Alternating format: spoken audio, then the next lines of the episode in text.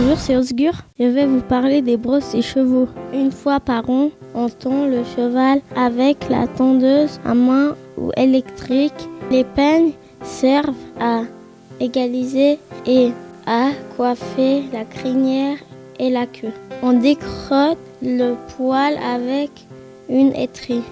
Après l'étrie, on passe un coup de brosse dure, appelé bouchon. La brosse douce permet enfin de lustrer le poil. À l'aide d'un cure-pied, on nettoie les pieds du cheval en évitant les zones sensibles. Voilà maintenant, vous savez tout sur les brosses des chevaux. C'était Osgur sur Trampoline FM.